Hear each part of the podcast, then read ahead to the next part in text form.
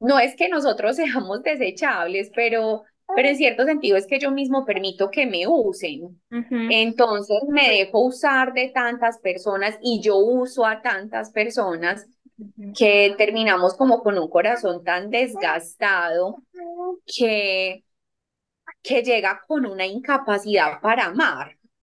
Bienvenidos a esta segunda temporada de Dios en mi playlist. En esta temporada vamos a seguir resolviendo preguntas y dudas respecto a la religión católica y Dios.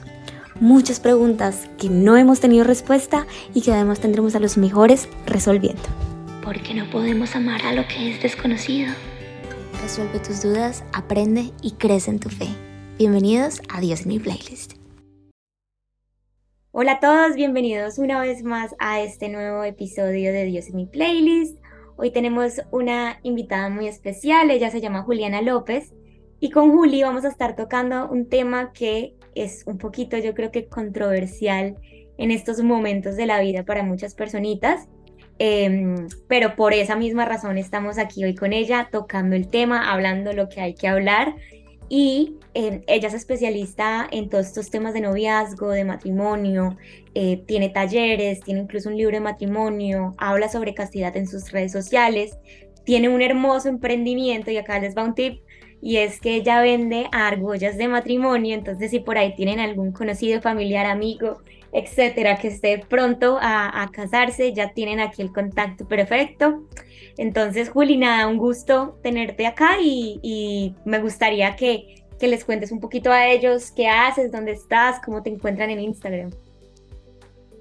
Bueno, Gaby, muchas gracias. Muchas gracias primero que todo por invitarme aquí a ser parte de este podcast, a resolver dudas, preguntas sobre este tema que la verdad a mi esposo y a mí nos encanta desde, desde que éramos novios.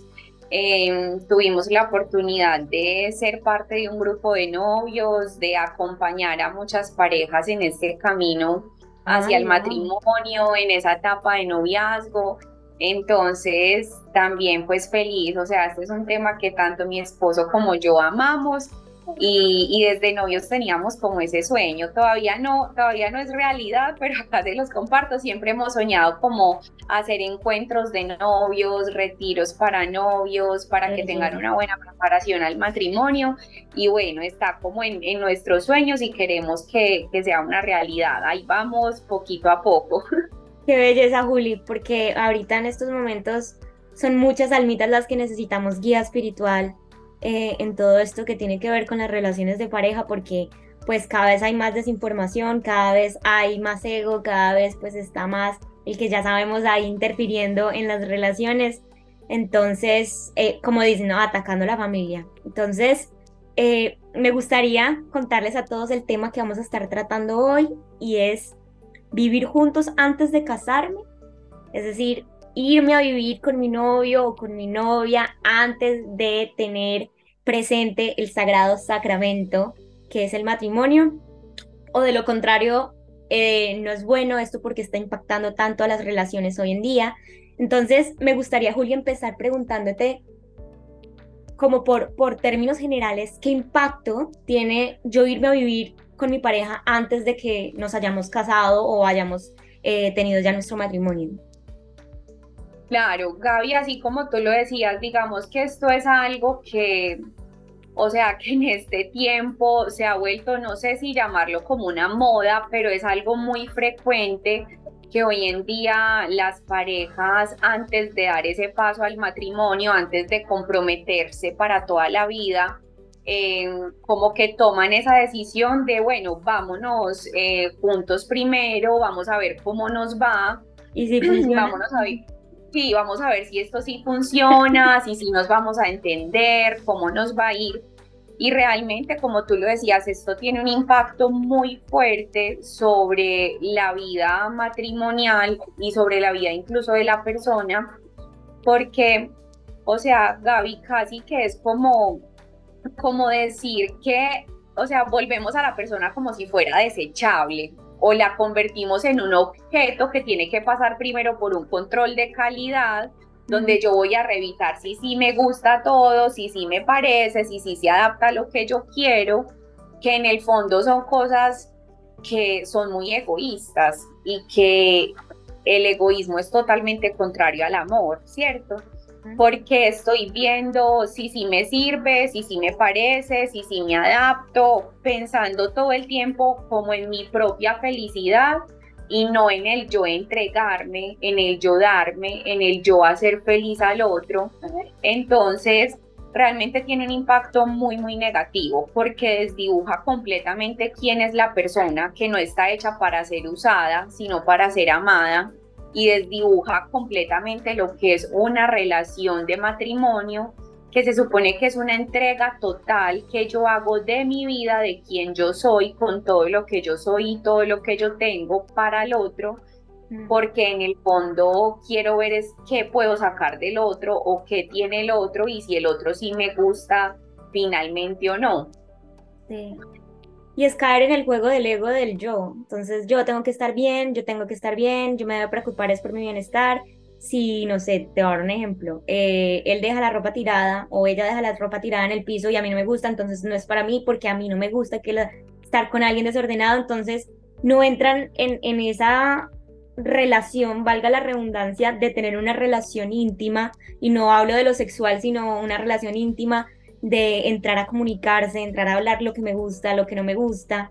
Y de eso se deriva también algo que mientras hablabas yo estaba pensando, y es que cuando hacemos esta prueba y error de, bueno, me voy a ir a vivir con Pepito Pérez para ver si es el hombre de mi vida o no, si nos vamos a llevar bien, lo hacemos desde la necesidad de que todo esté perfecto y no hayan problemas y, y cuando ya demos ese paso todo esté bien. Y la realidad es que cuando uno se casa, pues hay muchas dificultades, muchos problemas, hay muchas cosas que hay que hablar, que incluso para eso es el noviazgo. Eh, hablar de las cosas, de cómo va a ser la relación, de pronto de qué son negociables, de qué no. Y uno quiere llegar a ese punto, em, como tú decías, como viendo si me sirve o no me sirve la persona. Entonces eh, se centra en el yo, en el no ayudar a de pronto a, también a mejorar a la otra persona, sino, ah, no, no me gustó, chao, siguiente. Sino ver, ok, esta persona tiene de pronto esto, podemos juntos trabajar por esto. Entonces también ese, ese trabajo mutuo de, una relación y no cansarse a la primera, porque creo que eso también está pasando mucho y es que, listo, las, las, las personas se están casando, las parejas se están casando y alguna pequeña pelea ya es algo muy grave y terminan separándose. Entonces, eh, la relación realmente de un matrimonio es construir la relación y claramente antibajos, como hablábamos ahorita de arriba y abajo, pero la idea es ir superándolos. En un matrimonio no es que la primera dificultad que tengamos pues ya significa que, que debamos separarnos y ese mensaje nos lo han ido como inculcando ahí desde, ay, vete a vivir con él o con ella, porque si te sirve, sí, y si no, pues no, ¿no? Claro, Gaby, ahí pues creo que has tocado como dos puntos muy claves y una es que o sea, convertimos el amor como si fuera algo desechable, ¿cierto? O sea, como que si definitivamente no me sirve, bueno, entonces chao y el siguiente, ¿cierto?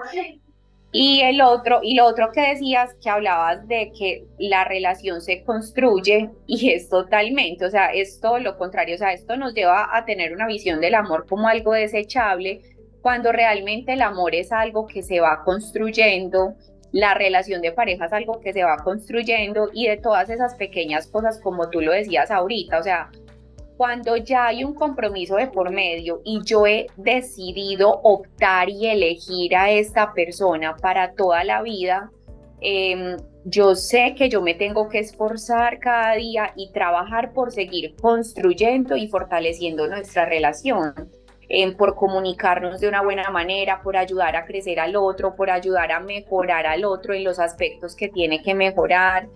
Em, o sea, es justamente como una construcción, ¿cierto? De, mí hacia él y de él hacia mí. Mientras que eso que estábamos eh, diciendo, o sea, cuando se pone así a prueba, como vayan, ensayen a ver cómo les va, pues entonces no se está construyendo nada, ¿cierto? Porque eh, finalmente, si, o sea, quiero es como evaluar y pasar por un filtro a una persona que yo no la debería estar pasando.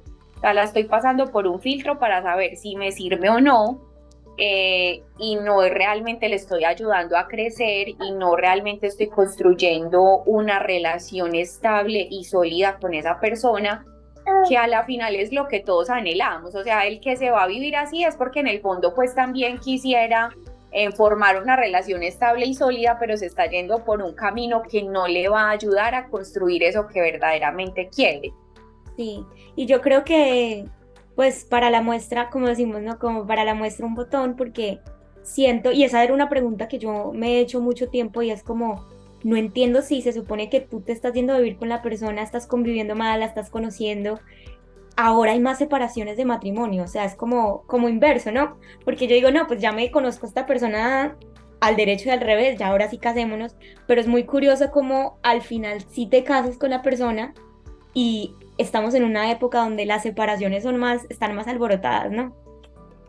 Gaby, sí, la verdad que has tocado un punto muy importante y es que, a ver, pasa algo y que yo siento que por eso desde la iglesia y por eso también Dios, ¿cierto? Porque no es un capricho de la iglesia católica cuando dice no fornicar, sino que es un mandamiento de la ley de Dios. Eh, y yo decía, o sea, es que Dios es muy sabio, Dios es muy bonito eh, y Él no nos dice que no forniquemos o que no tengamos relaciones sexuales antes de casarnos por un capricho, por hacernos la vida imposible a nosotros, por montárnosla, sino que realmente, eh, a ver, este mandamiento va muy de la mano con una virtud que es la castidad y a veces entendemos la castidad como decirle no al sexo y es que no pueden hacer esto y es que no pueden hacer esto y es completamente lo contrario porque realmente la castidad es una virtud que nos prepara para el amor y que moldea nuestro amor, que moldea nuestro instinto sexual que es algo natural que, que Dios creó y que si el instinto sexual no existiera ninguno de nosotros estaríamos aquí ni mi bebé que está por acá llorando estaría llorando, ni Gaby estaría, ni yo estaría. Entonces, entonces, claro, o sea, es algo bonito, pero la castidad nos ayuda a ordenar nuestro instinto sexual al amor verdadero, ¿cierto? Entonces, ¿por qué toco esto, Gaby? ¿Y qué es lo que yo pues he estudiado, estudios e investigaciones que hablan también de estos temas y lo que yo he visto en la realidad también de muchas parejas. Lo que tú decías, las personas creen que por conocerse en el aspecto sexual ya se van a conocer súper bien y decir, no, es que somos compatibles en esto, nuestra vida va a ser maravillosa y realmente, o sea, los estudios demuestran todo lo contrario, que entre más parejas sexuales haya tenido una persona antes, mayor es la probabilidad de separación, de insatisfacción en su relación, mayor es la probabilidad de que haya una menor conexión emocional, de que estén más insatisfechos con su vida sexual, de eh, mayor es la probabilidad de que la relación empiece a estar inestable y que por ende termine luego en un divorcio. ¿Cierto? ¿Por qué pasa esto, Gaby? Em, mira, pues te voy a explicar lo que, pues, lo, que hemos, lo que hemos descubierto, lo que han visto en todas estas investigaciones, y es que justamente el instinto sexual es algo tan fuerte y el tema de un acto sexual es algo tan grande, tan bonito, que cuando se tiene en el momento que no es, las relaciones tienden a centrarse en esto. O sea, porque el sexo y el placer que da es algo, em, o sea, tan bonito, tan fuerte, que te une tanto a la otra persona porque tiene una capacidad de unir al otro, incluso a nivel biológico. En las mujeres, por ejemplo, segregamos una hormona que se llama la oxitocina, que se segrega de forma muy abundante en el acto sexual, en el momento del parto y también en el momento de la lactancia materna. ¿Y por qué Dios nos hizo así? Porque justamente esta oxitocina nos vincula estrechamente al otro. Entonces, claro, en, si yo tengo relaciones sexuales con una persona antes de que sea mi esposo, naturalmente me voy a pegar a él, o sea, naturalmente me voy a pegar a él y puede que no sea la persona que me conviene para casarme, pero como ya tuvimos ese acto sexual que está destinado y reservado para el matrimonio porque está hecho para unir a la pareja, que ya se ha unido en otros aspectos y que ya saben que son el uno para el otro y que en verdad quieren compartir toda su vida juntos. Entonces lo hago antes y termino, pues no sé, como encaprichado o enamorado, entre comillas, de una persona que realmente no era la persona que me convenía o que yo en verdad quería elegir porque la conocí de verdad. Mira que tú decías eso, piensan que, o sea, o se van a vivir juntos porque se van a conocer mucho más y al contrario, no se van a conocer. O sea, no se van a conocer realmente porque, eh, o sea, la sexualidad fuera del matrimonio es como si te pusiera un velo en los ojos. Te pone un velo en los ojos que no te deja ver realmente quién es el otro, o sea, no te permite conocer realmente quién es el otro porque te enamoras y te apasionas tanto por eso y tu cuerpo segrega esta hormona, tu alma se entrega completamente a esa persona que, no, que no eres capaz de verle los verdaderos defectos, las verdaderas cualidades que tiene el otro. Y al final también es una forma de indirectamente generarnos heridas donde podríamos librarnos de generar heridas, porque lo que tú dices empieza a partir de una relación sexual, generar apego, de pronto este apego ansioso que no es sano, eh, toda esta parte de dependencia. Entonces uno eh, empieza a cultivar en su almita muchas heridas y, y, claramente uno no entra en una relación diciendo, ay, voy a, a, herirme a mí misma, claramente que no, pero indirectamente Em, lo estamos haciendo cuando tenemos momentos de matrimonio, o mejor dicho, un amor desordenado. Entonces, a partir de esto, Juli, me gustaría preguntarte, acá pues ya venimos hablando un poquito del tema y es, ¿por qué crees tú que hoy, pues al 2024, hay más divorcios, más separaciones, de pronto, no sé, eh, ahora es la moda que mencionabas ahorita, o eh, si no lo haces, es que no estás haciendo las cosas bien. Sabes, yo creo que nos han vendido últimamente a los jóvenes, por ejemplo, en mi caso, tantas cosas, eh, pero al final siento que no es como que no es verdad porque los, los hechos lo muestran. Entonces, ¿tú qué crees que de pronto es lo que está pasando? Gaby, sí creo que justo va muy de la mano con lo de la castidad que te conversaba. Entonces, ¿qué pasa? Todo eso que tú dices, eh, hoy en día como que hay muchos mitos, como que te dicen, entre tú más experiencia sexual tengas, mejor te va a ir. O mejor vas a saber elegir porque vas a estar con la persona que en verdad satisfaga todas tus necesidades. Entonces eso lleva a las personas a tener diferentes parejas sexuales antes de elegir esa que es para toda la vida. Eh, y justamente, o sea, te lo digo yo y lo dicen estudios, eh, que ahorita te lo mencionaba entre más parejas sexuales tiene una persona antes de casarse, se incrementa mucho más el nivel de insatisfacción en la relación. Entonces, si tú estás insatisfecho en una relación que se supone que si uno se casa es porque quiere estar pleno ahí, porque quiere ser feliz, pero no te sientes feliz ahí, entonces, ¿qué pasa? Vas a divorciarte porque dices, no, es que esta no me hace feliz a mí. Entonces voy a buscar una que verdaderamente sí me haga feliz a mí. Entonces, o sea, está, o sea, para mí es directamente proporcional toda esa experimentación sexual antes de casarse, sea por sexo casual o sea por incluso relaciones serias y estables donde creemos que pues que ya estamos bien con esa persona. Eh, o sea, sea como se den las circunstancias, creo que toda esa experiencia sexual de la persona lleva a mucha insatisfacción en el matrimonio. Como te lo decía, o sea, hay estudios que dicen que lleva a insatisfacción sexual, eh, a insatisfacción a nivel de emocional.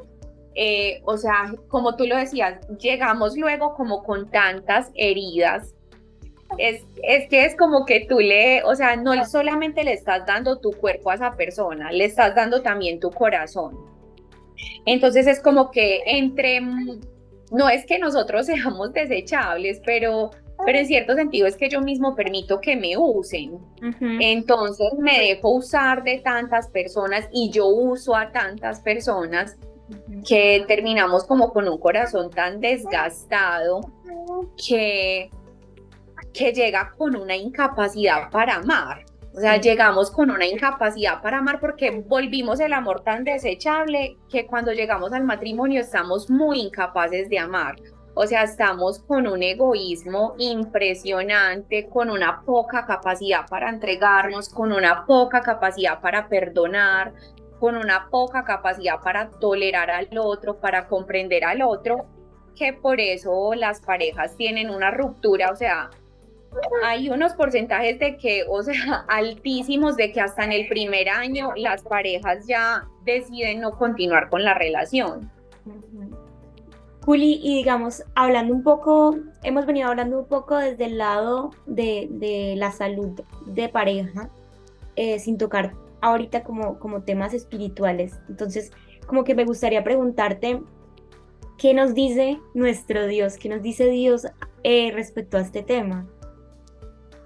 Claro, ahí te, pues ahorita dije el séptimo mandamiento que dice no fornicar, o sea que realmente Dios claramente nos lo ha dicho, incluso también este domingo, la lectura, creo que era la primera lectura de este domingo que la voy a buscar aquí, eh, era muy fuerte, o sea, era muy fuerte y es muy claro como lo que está en la palabra de Dios y lo que lo que el Señor nos dice eh, frente a esto. O sea, está claramente este mandamiento. Y la lectura de este domingo se las voy a compartir incluso para que la busquen y no piensen que es que yo me estoy inventando acá las cosas. Eh, en Primera de Corintios 6, 13, em, aquí decía, o sea, es bien fuerte, dice, el cuerpo no es para la fornicación, sino para el Señor y el Señor para el cuerpo. Y Dios que resucitó al Señor nos resucitará también a nosotros por su poder. ¿No sabéis que vuestros cuerpos son miembros de Cristo? Y voy a tomar los miembros de Cristo para hacerlos miembros de una meretriz. De ningún modo. Pero el que se allega al Señor se hace un espíritu con él huid de la fornicación.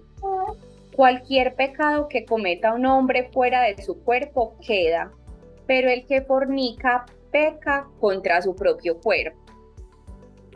Eh, entonces es como lo que yo les decía ahorita, pecamos contra nosotros mismos porque nos estamos incapacitando nosotros mismos para amar.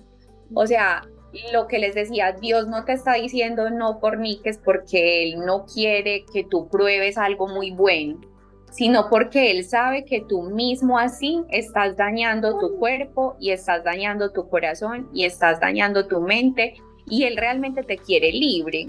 Y muchas veces esto nos hace esclavos. Claro. O sea, porque aquí no estamos hablando de ese tema, Gaby, pero te digo que ahora el tema, por ejemplo, de la pornografía es una cosa impresionante. Las adicciones que genera, eh, unido a ello el tema de la masturbación. Entonces, todos estos pecados que, que, como lo dice acá San Pablo, que dañan nuestro propio cuerpo, o sea, no se quedan por fuera, eh, no más, sino que nos hacen un daño interior y atentan contra nuestro propio cuerpo. O sea, es como, o sea, es tan triste que es uno mismo dañarse a uno mismo y sabiendo que somos tan valiosos y como lo dice ahí Pablo, o sea, estamos para estar unidos a Dios. Y lo primero que, o sea, el primer daño también que se da cuando yo caigo en tener estas relaciones prematrimoniales, lo primero que estoy perdiendo es a Dios porque estoy cayendo en pecado y, o sea, y realmente si yo amo al otro, lo que yo más quisiera para el otro es darle el cielo, es darle la eternidad. y, y, justamente lo estoy privando de esa eternidad, o sea, lo estoy privando del mismo Dios, lo estoy privando de la gracia de Dios, lo estoy privando de que pueda comulgar, de que pueda recibir a Cristo, porque porque cuando estamos así, no, o sea, así no podemos acercarnos al altar a recibir la comunión. o sea, estamos en pecado, con nuestro propio cuerpo lo hemos manchado, como dice Pablo aquí. Así es.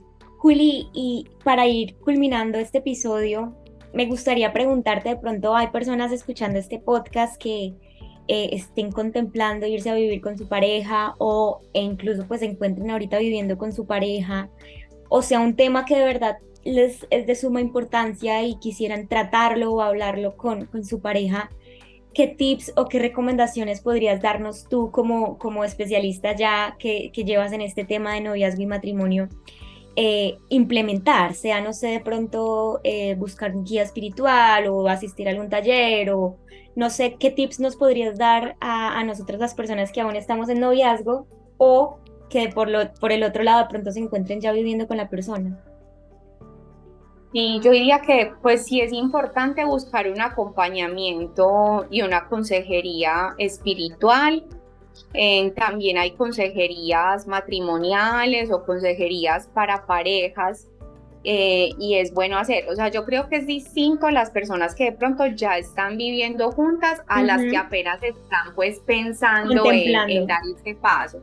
Sí, a las que lo están contemplando, yo les diría, o sea, cuestionense realmente por qué quieren dar ese paso y si es que en verdad se aman y ya están seguros de que esa es la persona que quieren elegir para toda la vida, o sea, ¿por qué no dan de una vez el paso con ese compromiso del matrimonio y que no pongan su amor a prueba? O sea, es que eso es como ir a poner a prueba su amor, o sea, si yo ya estoy seguro de que te amo, de que te quiero a ti, de que te he elegido a ti, entonces los animo, bueno, eh, evalúen de por qué no quieren dar ya ese paso completamente de, de casarse y de comprometerse para toda la vida, que no es necesario como como saltar por ahí de, de, decir, o sea, de dar ese paso de, bueno, ensayemos primero y luego ya entonces sí nos casamos. Pienso que eso es poner en riesgo su amor.